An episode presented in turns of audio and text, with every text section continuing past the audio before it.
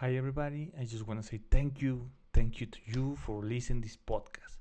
It's amazing note that the people around the world is actually listen to me, listen to the podcast. So I just want to say thank you. Hola, hola, ¿cómo están todos? Después de este pequeño comercial para agradecer a la gente que nos escucha alrededor de, del planeta, en otros países que la mayoría no son ni siquiera de habla, de habla hispana, pues ahora sí me gustaría saludarlos. ¿Cómo están todos? Espero se encuentren maravilla. Espero hoy, 31 de mayo, casi seis meses del año 2021, estén teniendo un día increíble, una semana increíble, un año increíble, fuera de todo lo malo.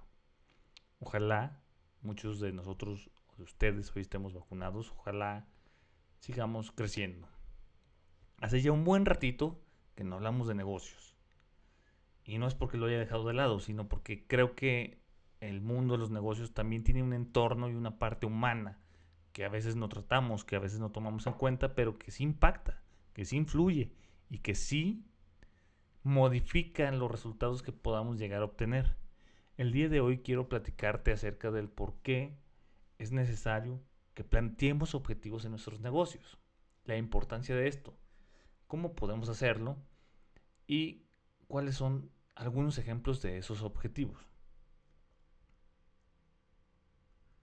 Creo que establecer objetivos en cualquier empresa, por muy pequeña que sea, por muy grande que sea, es una parte fundamental de la misma, ya que estos nos ayudan de una manera u otra a darle un rumbo, un lugar hacia dónde dirigirse.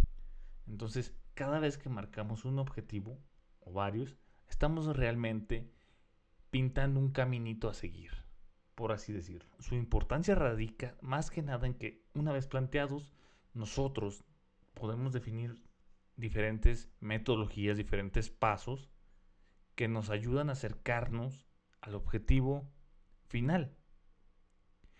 Y las cuales no son meramente estáticas, sino dinámicas. ¿Por qué dinámicas? Porque pueden ir cambiando conforme vayas avanzando en el camino. Esto quiere decir que si tú dices que algo se va a hacer de una forma, no es necesario, ni mucho menos obligatorio, hacerlo de esa forma todo el camino, porque quizá esa forma, en un punto dado, deja de dar los resultados que estamos esperando. Entonces, cuando planteamos objetivos, hay que dejarlos ahí, pero la metodología y los pasos a seguir pueden ser dinámicos, de manera que estén cambiando constantemente, siempre y cuando estos estén fundamentados en resultados. Porque no podemos estar cambiando de idea un minuto sí y un minuto no. Ahora sí y ahora no. ¿Por qué? Porque no tengo ganas, porque estoy triste. No, no, no, eso no jala. Estamos hablando de que en el trayecto hacia el cumplimiento de ese objetivo podemos modificar la metodología y los pasos por unos que son mejores. Algunas características que principalmente yo creo que deben de tener los objetivos en las empresas. Número uno, deben ser claros. Número dos, deben ser medibles. Número tres, deben ser alcanzables. Número cuatro, deben ser realistas. Y número cinco, deben estar enfocados o alineados con el negocio. ¿Por qué te digo esto? Porque en muchas ocasiones me ha pasado, me ha tocado, he visto que en primer lugar, el objetivo que plantean del negocio no está enfocado a las bases o los fundamentos propios del mismo negocio. Y entonces difiere las bases, las raíces con el objetivo. Y de esta manera es muy, muy difícil que tú puedas guiar a tus trabajadores cumplir algo que no está 100% alineado con la ideología del negocio. ¿Por qué tengo que tienen que ser claros? Tienen que ser claros porque entre más claros sean, menos margen de error hay. Los errores a veces ocurren cuando son demasiado confusas las cosas. Entonces, si hay demasiada palabrería y lo vuelves complicado nada más para verte más inteligente o superior, quizá quedes muy lejos de lo que realmente deseas alcanzar. Deben medirse porque si hay algo que no se mide, no se puede mejorar. Tan simple como eso. deben ser alcanzables y realistas. ¿Qué quiere decir? Bueno, te platico una anécdota. En algún tiempo trabajé en un lugar para unos turistas, ¿no? El lugar tenía buenas ventas. Pero ellos querían triplicar esas ventas, no sé, en tres meses sin invertir capital. ¿Eso era realista? No. ¿Eso era alcanzable? No. Porque para empezar, todo negocio requiere una inversión. Que después sí será retribuida. Pero desde el momento en que le planteas a un trabajador una meta inalcanzable, estás matando las ganas de cumplir esa meta. Lo cual a tu negocio no le sirve en lo más mínimo. ¿Por qué? Porque los trabajadores o los colaboradores no están atados ni motivados para cumplir dichos objetivos. Pongamos cosas realistas y que se puedan alcanzar. Claro que podemos empezar de menos a más, pero no vas a empezar en el tope de lo que ya quieres cuando apenas estás iniciando. Es de menos a más, nunca de más a menos. Esto es para las personas tanto que ya empezaron el negocio como aquellos que están empezando.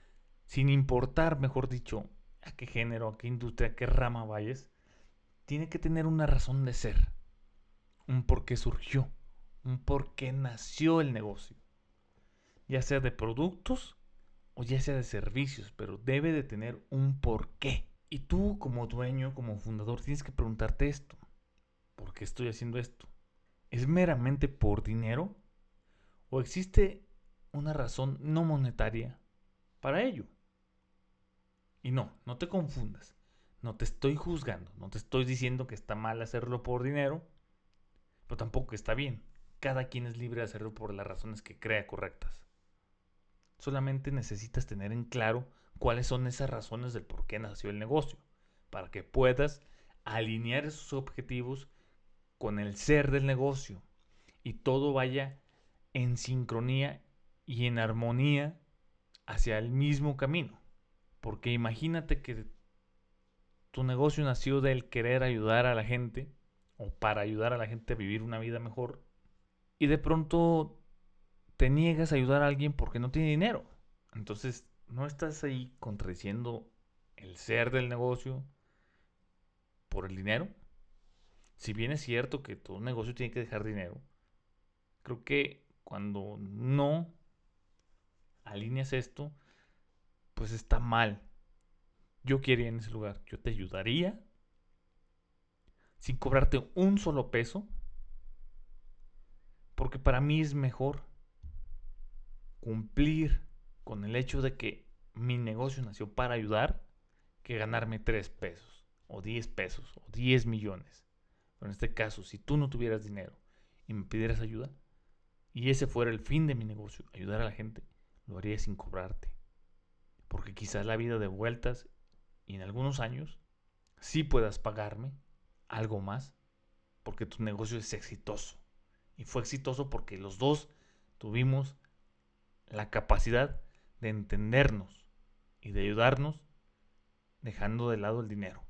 Por eso mismo te ayudaría. Pero dejando de lado toda esta filosofía y todos estos que debería tomarse en cuenta cuando se crea el negocio, inclusive antes, pues vamos a, platicar un poquito cuando ya está el negocio, cuando ya está echado a andar, sin importar si lo hiciste por dinero o por otras razones. Hay demasiados, ahora sí que objetivos que podríamos estar platicando y nos llevaría horas hacerlo. Y no es el fin del podcast aburrirte con eso. Pero quiero tomar dos que me parecen de alto valor y muy importantes en cualquier negocio nuevamente, sin importar a qué giro pertenezca.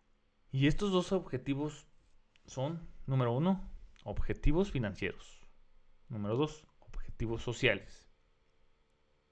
Ahorita vamos a, explayar un poquito cómo es esto, porque no nada más es ah, mira, tienes que poner objetivos financieros y objetivos sociales.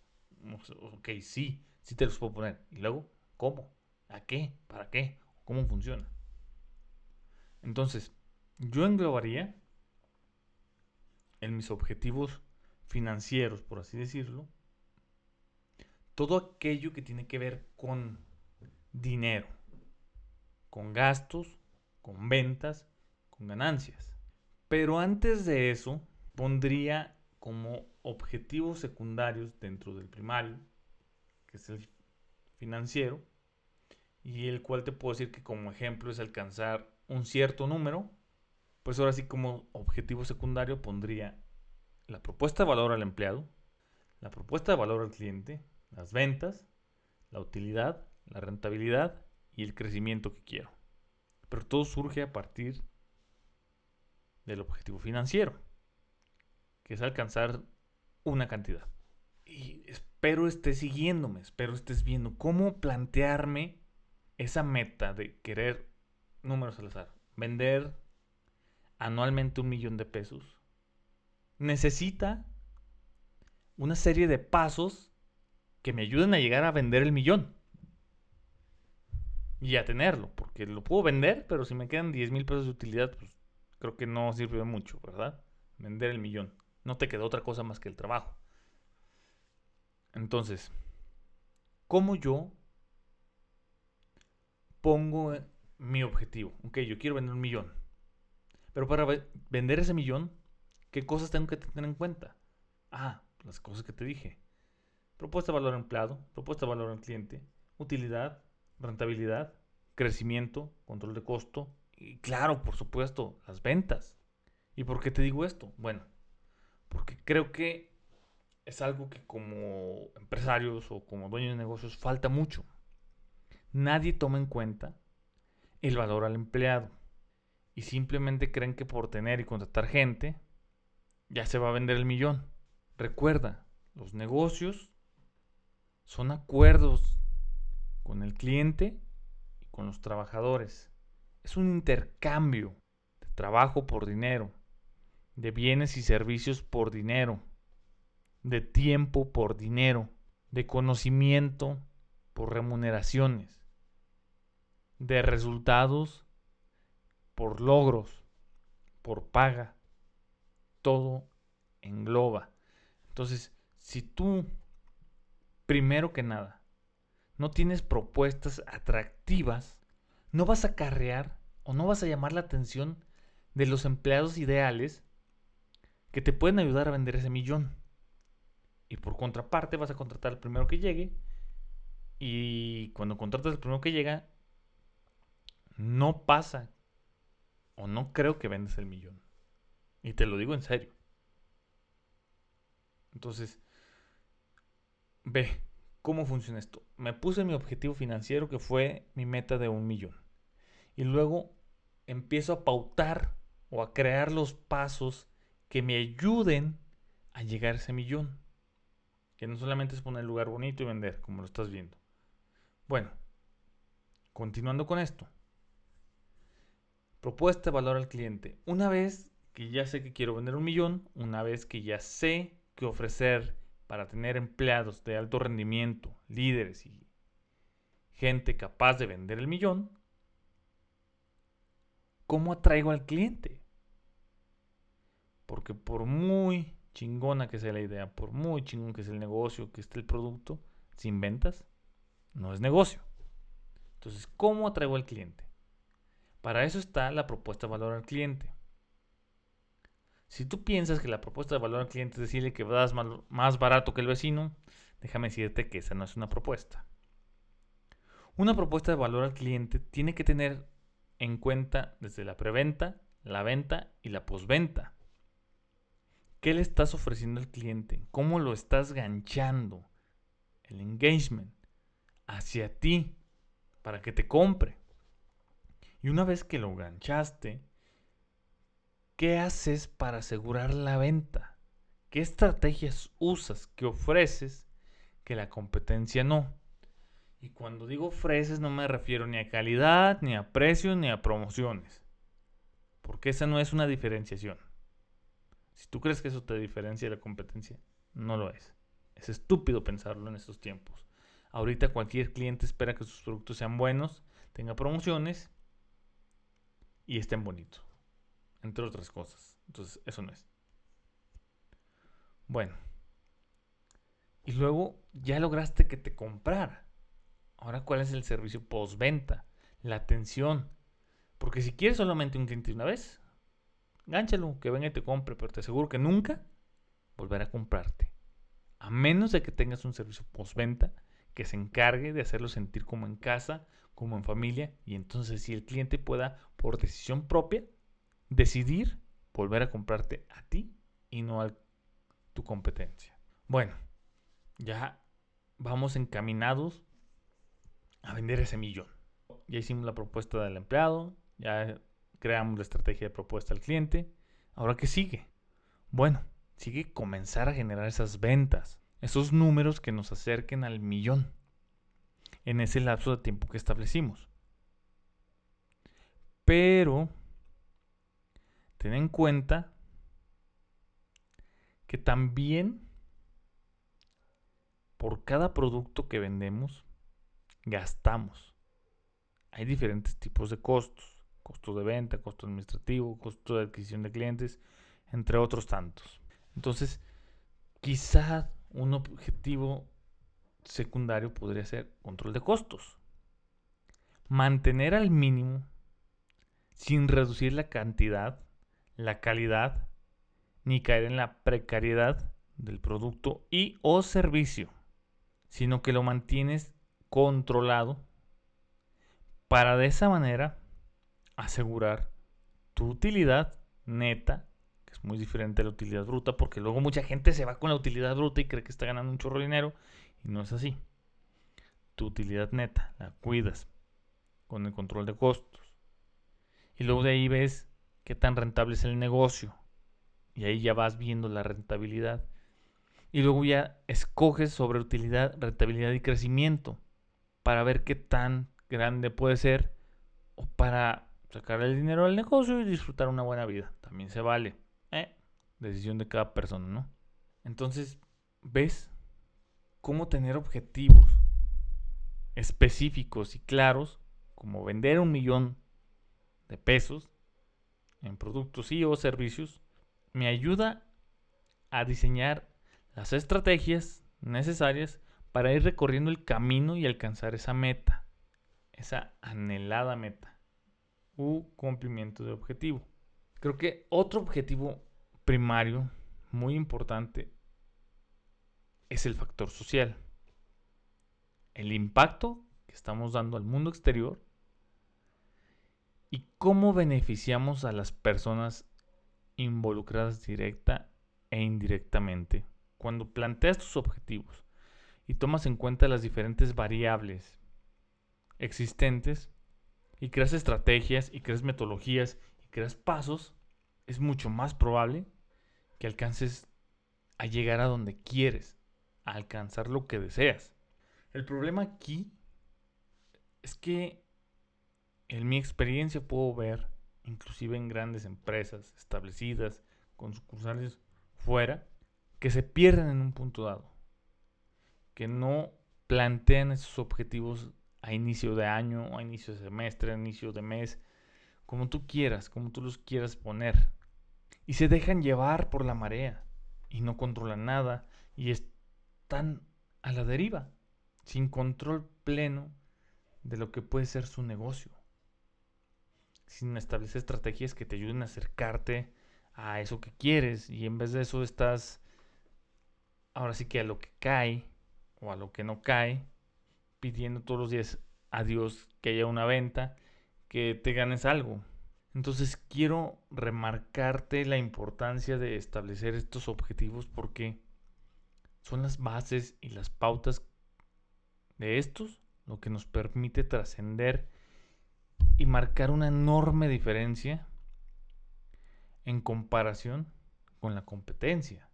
Y si quieres y nos metemos más a fondo, hay unos tipos de objetivos que se llaman OKR,